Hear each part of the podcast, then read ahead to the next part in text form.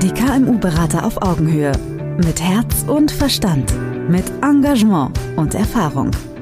Als Bundesverband freier Berater haben wir uns dem Erfolg kleiner und mittelständischer Unternehmen verschrieben. Viele Herausforderungen brauchen viele Spezialisten. Mit Branchen-Know-how und spezialisiertem Fachwissen bringen wir die Professionalisierung Ihres Unternehmens voran. Treffen Sie hier Ihre Berater, die am besten zu Ihnen und Ihren Herausforderungen passen. Die KMU-Berater auf Augenhöhe.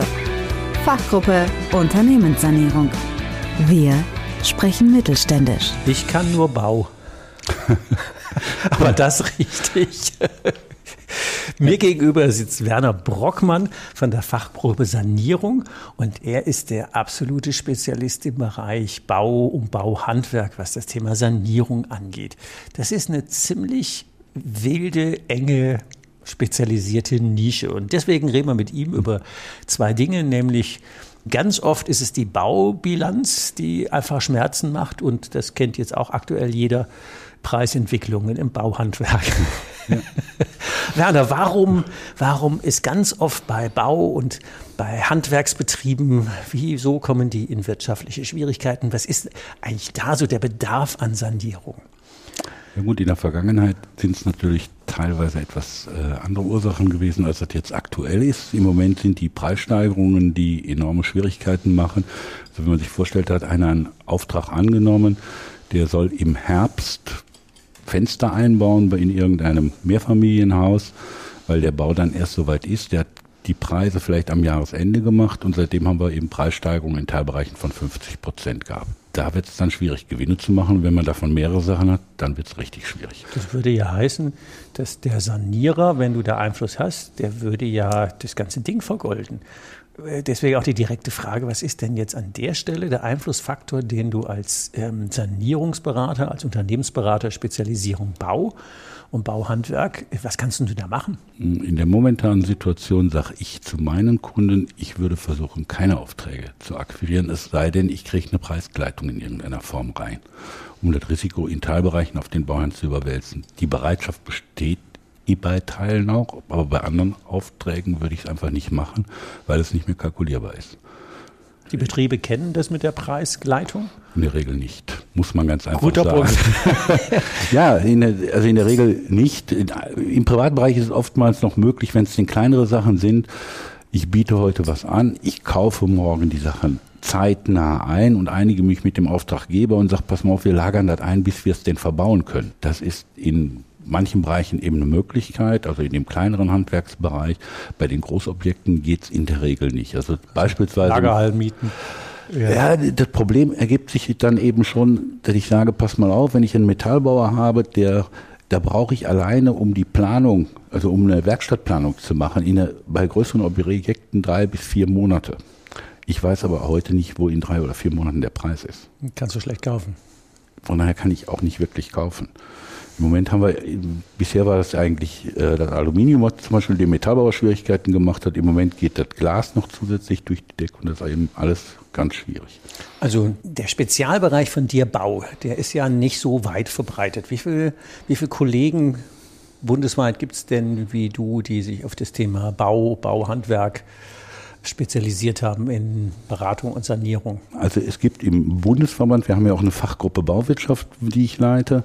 Da sind wir mit acht Kollegen, allerdings auch wieder mit ganz unterschiedlichen Beratungsschwerpunkten. Also einer ein Kollege macht zum Beispiel QM-Systeme, ein anderer macht äh, Entsorgung und ein paar von den anderen oder die anderen sind dann ein bisschen ähnlich unterwegs wie ich. Jetzt hat ja so eine Spezialisierung wie deine, die hat ja auch einen Hintergrund. Irgendwo kommt das Know-how ja her. Vielleicht ja. verraten wir mal unseren Hörern, was denn so dein, dein Background ist. Wo kommst du denn her beruflich? Ja gut, also ich habe mal, ich habe mal eine Banklehre tatsächlich gemacht. Ich habe mal studiert, BWL und bin dann nach einer kurzen Zeit bei Ernst Young bin ich dann bei Zübling gelandet und habe da eigentlich so ein bisschen interne Sanierung oder schwierigere Fälle dann übernommen und habe das eigentlich durchgehend gemacht. Und dann war ich irgendwann so weit und habe mich dann äh, auch selbstständig gemacht. Wie viele Wochen ist es her? Ja, das ist fast 20 Jahre her. Fast 20 also Jahre. 2004 und dann eben, ja, seitdem lebe ich eben eigentlich hauptsächlich auch von Stammkunden, die ich eben teilweise schon eben seit, mein allererster Kunde ist halt immer noch Kunde. Ja, das ist äh, ein ziemliches Qualitätsmerkmal. Warum buchen die dich? Eben einfach, teilweise einfach die Langjährigen vor allen Dingen als Begleiter auch mit in kaufmännischen Fragen. Oftmals gibt es da zwar einen kaufmännischen Leiter, die sind dann aber eben doch manchmal eben, sagen wir mal, sehr auf die Branche dann beschränkt. Und gerade jetzt im Moment ist dann eben einfach auch das Brainstorming, der Austausch, die Ideen, die ich natürlich auch aus anderen Unternehmen mitnehme, die man eben im Grunde genommen gesagt hat, da ist eine gute Idee, die ist nicht nur in meinem Unternehmen nutzbar, sondern eben auch tatsächlich in dem anderen, ohne dass man sozusagen da in Konkurrenz miteinander steht, weil äh, das sind zum Teil eben auch, der Metallbauer steht nicht mit dem Stahlbauer in Konkurrenz, sondern mit dem Rohbauer. Aber die Umsetzungsprobleme sind oftmals die gleichen. Know-how-Transfer. Das heißt also, wenn ich jetzt das Wort Sanierung nehme, bist du eigentlich vor der Sanierung. Die Idee, bevor es zu spät ist. In der Regel ich gewinne meisten, die meisten Neukunden tatsächlich über die Sanierungsschiene. Ähm, und wenn es denen dann wieder gut geht, dann bleiben die oftmals eben Kunde. Äh, ja, aber wer braucht, sonst braucht ja der Mittelständler, gerade beim Bau, da ist man sehr konservativ in der Beziehung, dass man sagt, an der Stelle gebe ich kein Geld aus. In der Sanierung muss man und als Kunde bleibt man dann oftmals eben noch erhalten. Ja, das war der eine Punkt, den ich glaube ich eben angekündigt habe. Ähm, das ist in der Bau- und Bauhandwerksbranche ja aus wirtschaftlichen, nee, andersrum, wenn man Bilanzen betrachtet, so die Baubilanz, dass es da immer wieder, nennen wir es mal, Schwierigkeiten gibt. Welche haben wir denn da ganz klassisch? Die ist insofern eine Herausforderung. Also wir haben im Handelsgesetzbuch ganz klar geregelt, dass man eben sagt, zu bewerten sind die Herstellkosten. Das setzt aber als erstes mal eine äh, Kostenrechnung voraus. Die haben die meisten Betriebe, auch größere Betriebe, also ich sage mal, größere Betriebe sind jetzt für mich so 20, 30 Millionen. Nicht jeder davon hat eine Kostenrechnung, bei weitem Tatsächlich. nicht. Dann behilft sich also der Steuerberater in der Regel darüber, dass er sagt, wir nehmen die Abschläge, die gestellten Abschlagsrechnungen als Leistung. Mhm. Und da gibt es dann verschiedenste Näherungsverfahren, kann man das nur nennen, nämlich das sind eigentlich grobe Schätzungen, dass zum Beispiel der Steuerberater sagt, ich nehme das, was du als Abschlagsrechnung gestellt hast, nämlich gleich halbfertige Arbeiten. Jetzt muss man bloß mal eben sehen, dass man sagen kann, hm, wenn jetzt eine Vorauszahlung beispielsweise da drin ist, dann ist die Vorauszahlung, obwohl überhaupt noch nichts passiert ist, halbfertige Leistung. Also voll zu versteuern. Erstmal genau. Ergebnis erhöhen. Ob auch, gegebenenfalls auch Verlust vermeiden. Das ist ja eine Frage der Ausgangslage jetzt. Okay. Ja, genau. ähm, das zweite ist, ähm, es gibt andere Steuerberater, die sind da konservativer, die sagen nur die erhaltenen Abschläge. Also das Geld, was tatsächlich bei dem Bauunternehmen oder bei Handwerker angekommen ist. Der Wert ist in der Tendenz zu niedrig, wenn man sich gerade vorstellt, da ist ja schon Material besorgt worden. Wenn der eine Werkstattfertigung hat, dann liegt das da, muss gefertigt werden und dann, wenn es auf die Baustelle verbracht ist, dann kommt der Wert im Grunde genommen erst dann in der Bilanz an. Da können unter Umständen Monate dazwischen liegen. Das heißt, wenn wir so über einen Jahresabschluss, über ein Jahresende gehen und haben möglicherweise Vorfinanzierung von Projekten, sieht das bei der Bank ziemlich dämlich aus. Das sieht dann bei der Bank ziemlich dämlich aus, kann eben dazu führen, wenn man das stur durchhält, dass einfach ein Unternehmen viel zu schlecht dargestellt ist. Unter Umständen ein Sanierungsfall, der gar keiner ist. Ist ja durchaus ein, je nachdem wie groß die Projekte sind, ist das ja ein äh, ziemliches Taschengeld, wenn man sagt, dafür leiste ich mir einen Berater und kriege aber dafür große Projekte durch, wenn ich mich auch vernünftig darstellen kann, wenn weil die Zahlen auch solide und äh, genau. fundiert rübergebracht aber werden. Aber es gibt eben dieses Phänomen in beiden Richtungen, relativ schwierig auch an Banken zu vermitteln, weil die Banken das nicht denken können. Banken sind keine Kostenrechner, sondern Bank, die Banker denken in Bilanzen tatsächlich, ohne Liquidität. Das, so können die denken. Ja, wenn die beiden Faktoren nicht stimmen in der Bilanz, dann haben wir Probleme. Dann gibt es unter Umständen einfach Probleme mit großen Abweichungen nach oben und unten. Wir haben das umgekehrte Phänomen jetzt eigentlich, das Thema Staruk sozusagen als Stichwort. Da hat doch. Staruk heißt ausgesprochen? Äh, das ist das neue Sanierungsgesetz, sage ich okay. jetzt mal. Mhm. Stabilisierungs- und pff, schlag mich tot. Ähm, da geht's im, im Kern, sage ich jetzt mal, da hat man am, ganz am Ende einen Paragraphen angehängt, der nimmt auf einmal die Steuerberater mit in die Haftung. Oh. Total spannendes Thema, weil wenn ein Unternehmen insolvent wird, wer hat noch Geld? Der Steuerberater mit Sicherheit. Also ich glaube, dass zum Beispiel für Insolvenzverwalter eine ganz guter neuer Anknüpfungspunkt ist, dem dass Steuerberater in die Tasche greifen. dem Steuerberater wow. wegen Falschbilanzierung in die Tasche zu greifen, wenn man dieses Problem sich vorher anguckt, was ist eigentlich in den Halbfertigen los? Weil früher wurde ja mehr oder weniger, dann hat der, ich sag jetzt mal so so aus, ich sage jetzt mal aus meinen Kindertagen, also eher die Generation vor uns, die, wir haben die bilanziert. Die haben sich im Grunde genommen gesagt, was brauchen wir denn noch für das Ergebnis? Und dann hat der Steuerberater gesagt 100.000 Euro. Dann hat er gesagt, gut, dann werden die Halbfertigen wohl bei 100.000 Euro sein. Komisch. Ne? also, habe ich, hab ich ja früher mal der Bilanz, wobei wir ja zwar eine Fertigung für Lkw-Gelenkwellen hatten und da konnte ich aber auch nie sagen, wie viel ähm, wie viele Altteile habe ich denn auf Lager, wie bewerte ich die denn? Und dann hatten wir auch immer eine konstante Bilanz und ein atmendes Lager. Das gebe ich ja auch zu. Ja. ja. Also, und das ist natürlich die Frage, wenn die Situation einfach ernst ist, dann muss man das natürlich von der anderen Seite sehen, dass man eben sagt, was ist für den Unternehmer tatsächlich die beste Entscheidung und vor allen Dingen, wohin laufen überhaupt seine Projekte? Das ist ja dann die grundlegende Frage, dass man sagt, beherrschst du dieses Geschäft eigentlich, was du da betreibst, eben auch? Also der, wenn ich das jetzt mal versuche, aus Laienverstand zu verstehen, zu sagen, warum würde ich dich jetzt buchen, wenn ich ein Handwerksbetrieb wäre? Ich würde jemanden haben, der in verschiedenen Baubranchen unterwegs ist, der Know-how von einer in die andere Branche bringt, der mir aus Banksicht, Unternehmersicht und Bilanz- und Steuersicht ähm, Ordnung in meine Zahlen bringt, dass ich bei der Bank gut aussehe, dass ich meine Kosten früh genug im Griff habe und deswegen weiß, ob ich an der Baustelle Geld verdiene oder verliere. Genau. Ungefähr. Also ja, es geht einfach, ich sage jetzt mal eben, ein Unternehmer denkt ja ganz anders als ein Banker beispielsweise. Definitiv. Und ich meine jetzt speziell im Baubereich ist eben einfach auch so, der Bauunternehmer muss ja einfach verstehen, warum das für den Banker auch bestimmte Informationen wichtig sind und wie ich die dem vermittle. Wenn ich das im Grunde genommen in der einen Richtung schaffe, vielleicht schaffe ich das auch eben ein Stück weit, dem Banker zu vermitteln, warum der Bauunternehmer anders denkt. Und wenn da die Schnittmenge dann sozusagen auch entsteht, dass die beiden wissen, worauf es den anderen ankommt, dann ist ja wie in jeder Partnerschaft und Banken sind ja nun mal wichtige Geldgeber neben den Lieferanten ist einfach, dass man sagt, warum brauchen die die Informationen? Und die kann ich ja oftmals relativ einfach aufbereiten. Also da bist du zusätzlich auch noch Übersetzer. Ähm, das ist äh, gut, das ist auch, auch, auch wie als Paringspartner des Unternehmers, dass man eben einfach mal Unternehmer können in Liquidität denken, die können in Kosten denken, die denken aber in den seltensten Fällen als Handwerker in Bilanzen. Warum auch? Ist ja nur ein Stück Papier, hat mir mal einer gesagt. Ist ja auch weniger konkret wie ein Rohbau.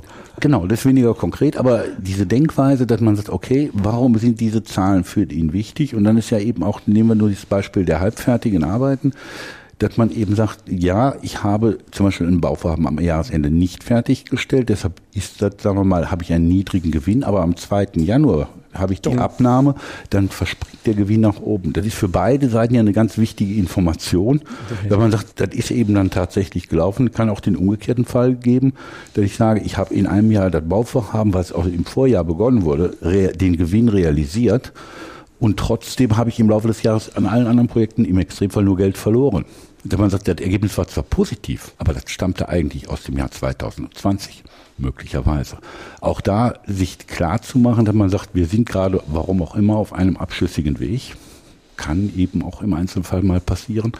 Und auch da dann rechtzeitig gegenzusteuern. Ich hätte ich fast gesagt, du machst aus dem Zufall ein System. Wir haben natürlich das Problem einfach, ich sage jetzt mal, es gibt ja durchaus, sagen wir mal, ein mittelständisches Unternehmen, Größenordnung 40 Millionen, der macht unter Umständen nur 20 Aufträge. Mhm. Das heißt, ich habe eigentlich immer ein Klumpenrisiko drin. Genau. Ne? Und das ist natürlich anders als in vielen anderen Branchen im Handel, wo ich sage, ich habe 100.000 Kunden, wo ich die natürlich auch sozusagen sage, ich möchte im nächsten Jahr 100, 101.000 Kunden haben, aber wo ich da diesen Prozess möglicherweise doch besser steuern kann oder es eben ganz andere Herausforderungen gibt als in dem Baubereich. Dein Antrieb. Jetzt merkt man ja, du bist ja sehr tief in der Materie. Was ist denn deine Motivation, dein Antrieb, äh, dich da so zu engagieren? Was, oder auf gut Kölsch gefragt, was mäht dir dann da der meiste Spaß dran? Also einmal ist die Branche sehr spannend, weil jedes Bauvorhaben ist ja auch anders. Da sind oftmals bei größeren Bauvorhaben 50 Firmen, die immer in einer anderen Konstellation zusammenarbeiten. Insofern gibt es, sagen wir mal, so ein gewisses Grundchaos. und das ist so, Ein und. Und das ist für den, auch für die Unternehmen immer, immer schwierig. Und es gibt eben nur ganz wenig Leute, sagen wir mal, gerade auf der kaufmännischen Seite, die das, sagen wir mal, dieses Chaos sozusagen bis zum gewissen Grad beherrschen oder eben auch im Einzelfall mal, indem man ein bisschen Chaos stiftet. Also man bedroht in Anführungszeichen seinen Auftraggeber, weil man sagt, pass mal auf, du bist jetzt nicht rechtzeitig und deshalb mache ich mehr Kosten und, und, und. Und daraus ergeben sich manchmal eben aus Unternehmersicht dann eben durchaus auch neue Chancen. Mhm. Oder eben auch Risiken, dass man umgekehrt bedroht wird. Insofern, das ist einfach spannend, weil es immer anders ist. also gibt keine zwei gleichen Bauvorhaben. Also du liebst die Abwechslung und die Spannung und ja. Äh, das Chaos in Ordnung zu überführen. Ja. Ähm, jetzt haben wir ja gerade durch Corona, durch Krieg, durch Lieferengpässe haben wir ja relativ viel Chaos.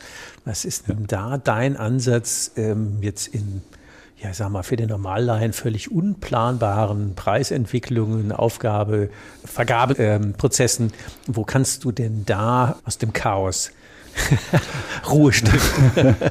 ja gut, also es gibt ganz verschiedene Ansätze in diesem Bereich. Jetzt im Moment gerade wird ja viel über Preisindexierung bei bestehenden Aufträgen diskutiert. Es wird über bei neuen Aufträgen darüber äh, diskutiert. Und da gibt es jetzt, wir haben mal versucht in den letzten Tagen, also ich habe mit einem Gutachter zusammengesetzt und einem Unternehmer, und wir einfach mal überlegt haben, welche, in welchen Situationen dieses Unternehmen tatsächlich ist. Es gibt eben einmal die Möglichkeit, dass ich sage, der Bau liegt schon länger still. Es gibt unter ganz bestimmten Voraussetzungen, wenn drei, drei größer drei Monate und wir haben einen VB-Vertrag und und und, dann kann es unter Umständen Sinn machen, diesen Vertrag einfach zu kündigen. Vielleicht nicht dass man sagt, ich will gar nicht den Auftrag verlieren, aber ich will neue Preise vereinbaren. Eine mögliche zum Thema Bedrohung, ja. Genau. Äh, zu eine mögliche Ausgangssituation, weil das natürlich für den Auftraggeber auch immer ganz schwierig ist, wenn man denn schon in irgendeiner Form angefangen hat. Erstens macht er sich unter bestimmten Umständen ist er sogar noch schadenersatzpflichtig wegen der Verzögerung, also der Auftraggeber. Und der kriegt im Prinzip eine weitere Verzögerung rein, wenn der jetzt einen neuen Auftragnehmer suchen muss. Insofern ganz interessante Konstellation, dass man sagen kann. für einen Neuanfang. Mhm. Kündigung für Neuanfang. Wir haben darüber gesprochen, dass es eben bestimmte Aufträge gibt, wo man möglicherweise auch gar nicht aus der Situation rauskommt. Wenn es aber öffentliche Aufträge gibt, gibt es jetzt halt eine Preisgleitung, wo noch niemand genau weiß, wie die funktioniert. Nichtsdestotrotz sollte man darüber nachdenken, die zu beantragen. Das sind ja alle Sachen, die kann jetzt der einzelne im Tagesgeschäft eingebundene Bauunternehmer, Bauhandwerker, wer, wer soll denn die alles wissen? Das kann man äh, ja nicht. Das kann keiner wissen. Das nee. sind eigentlich auch, da muss man, je nach, wie gesagt, je nach Unternehmensgröße muss man auch Teams in Anführungszeichen sozusagen schon fast bilden, weil da kommt dann irgendwann auch der Rechtsanwalt gegebenenfalls sozusagen mit ins Boot, einfach um dieses Verfahren dann eben abzuwickeln. Das ist aber von Auftrag zu Auftrag sicherlich unterschiedlich. Den kleineren Handwerkern, der im Privatbereich ist, der kann es in der Regel einfach weitergeben. Wenn der längere Vorlaufzeiten hat, dann reden wir eben über Einlagern, über Sicherungsübereignungen also, oder Bürgschaften, damit eben dann möglicherweise die Liquidität entsprechend dann gesichert ist. Das sind ja alle so Handwerkszeuge, da muss man erstmal auf die Idee kommen, dass es die gibt und die noch beherrschen. Ja. Ähm, wenn wir dann über fünfstellig Geld reden, dann ist das vielleicht noch beherrschbar, aber bei sechs und sieben und achtstellig ja. Geld wird es dann echt haarig. Wird spannend, genau. Ja, also von daher, ähm, ohne das jetzt ganz zu vertiefen, ist natürlich ein wichtiger Punkt, weil, was hast du gesagt, 350 Prozent äh, Preissteigerung in manchen äh, ja. Rohstoffen, die sind ja in keiner Kalkulation auffangbar. Das Restrisiko ist ja exorbitant. Das ja. ist ja kaum möglich. Drei Praxistipps wenn man jetzt Bauhandwerker wäre oder Bauunternehmer und darüber nachdenkt, ich will da irgendwie in meine Zahlen, in meine ähm, Kalkulation, in eigentlich meine Sicherheit äh, will ich was tun. Was wären denn drei Punkte, die du aus ähm, Berater, Sanierer, Expertensicht den Kollegen mit auf den Weg geben würdest? Ja gut, über das Thema halbfertige Arbeiten ist sicherlich ein ganz zentrales muss Thema. Nachdenken. Zweiter Punkt wäre für mich das Thema Bonität. Und mhm, zwar, mhm. man, wir müssen ja davon ausgehen, mein Auftraggeber hat mit den Preissteigerungen ja auch nicht gerechnet. Mhm. Soweit der die jetzt tragen muss, plötzlich verschlechtert sich seine Bonität ja gegebenenfalls auch. Der muss ja erstmal die Finanzierung hinkriegen. Stimmt, wenn mir mein Auftraggeber umfällt, kriege ich auch kein kriege ich, auch, auch ziemlich dumm aus. Ja, genau. Kriege ich auch kein Geld. Also das, das, möglicherweise das gleiche Problem bei Bonität meiner Lieferanten. Die haben ja unter Umständen genau das gleiche Problem. Also die ganze Kette, Lieferant, Auftragnehmer, genau. Auftraggeber. Wird einfach, das Thema wird schwieriger, sagen wir mal ganz neutral. Also was dann tatsächlich passiert, muss man sicherlich mal die nächsten Wochen abwarten. Ich habe mal eine Zahl gehört von 8% Insolvenzquote in der Branche. Vielleicht 8% der Gesamtinsolvenzen. also der Bau ist in der Vergangenheit immer überproportional häufig, sagen wir mal, also, davon sagen wir, sagen wir mal so, also von daher würde sich dieses Risiko, mir fällt einer in der Prozesskette um, würde sich ja, wenn wir sagen, 8% hat man eh oder deutlich über normalen ähm, Bundesschnitt in all, über die Branchen, die Baubranche deutlich höher, würde sich das Risiko ja deutlich noch erhöhen. Also mein, mein unternehmerisches Risiko in der Branche ist gerade massiv gestiegen. Weil eben einfach diese, die, in der Prozesskette, weil eben die Bonität von allen letzten Endes drunter leiden. Also ich würde da sicherlich ein wesentliches Augenmerk in den nächsten also Monaten. Also halbfertig wäre der Punkt eins ähm, Bonität der Prozesskette, Lieferanten, Auftragnehmer, Auftraggeber. Dass man die ganz deutlich, also noch, mhm. noch unter Dritte ist im Grunde genommen, dass ich einfach sagen würde, bei längerfristigen Kalkulationen, wenn ich da keine Indexierung in irgendeiner Form oder eben, dass man sagt, man kann zum Beispiel Open Book bietet sich da an, also dass man sagt, man legt seine Kalkulation offen und sagt, auf den Preisen habe ich kalkuliert, ich nehme die Zuschläge und wenn sich das dann entsprechend verändert, dann, also wenn sich der Preisniveau erhöht oder auch im Einzelfall möglicherweise mal niedriger ist, wie wir das jetzt in jüngster jüngster Zeit beim Holz hatten, dass sich das tendenziell etwas zurück, dann wird es eben etwas günstiger, tut aber nicht wirklich weh und man kommt im Grunde genommen aus dieser da raus. Ansonsten würde ich sagen, ich würde im Moment nicht anbieten. Weil das, nee, man muss einfach sagen, es ist seriös ja nicht möglich. Seriös ist schwierig, genau. Ja. ja. Auf den Punkt. Ja, gibt es einen letzten Punkt, den du unseren Hörern noch auf den Weg geben würdest, zu sagen, jo, ganz Vorsicht an der Kurve. Da fängt es an, wirklich zu brennen. Ich denke mal, wir müssen uns im Moment mal darauf einrichten, dass, die, dass es an allen Ecken knirschen wird, dass eben viele Dinge, wenn ein Bauauftrag da ist, wenn die Bodenplatte nicht gemacht werden kann, weil kein Stahl da ist, dann wird es halt gehen. Insofern muss man einfach sagen, wie hieß das so schön, auf Sicht fahren. Auf Sicht fahren, okay. Wenn ihr Kontakt mit dem Werner Brockmann aufnehmen wollt, ähm, in den sogenannten Show Notes ist natürlich sein KMU-Beraterprofil verlinkt, äh, seine Kontaktdaten. Dann äh, freuen wir uns, wenn ihr den Spezialisten aus dem Bau für euch und eure Zukunftssicherheit nutzen wollt, meldet euch gerne. Herzlichen Dank, Werner, für das spannende, tiefe In Insights, wenn man so sagt auf Neuhochdeutsch, für die tiefen Einsichten hinter der Kulisse, die man als normaler Mensch ja gar nicht so hat. Ich sage herzlichen Dank und ja. Vielen Dank. Hat Spaß gemacht. Brauchen Sie noch mehr Infos? Wollen Sie den persönlichen Kontakt aufnehmen? Den Link zu Ihrem KMU-Berater finden Sie in der Beschreibung und unter www.kmu-berater.de. Wir wünschen Ihnen viele Erfolge, unternehmerisch und menschlich. Die KMU-Berater auf Augenhöhe. Wir sprechen mittelständisch.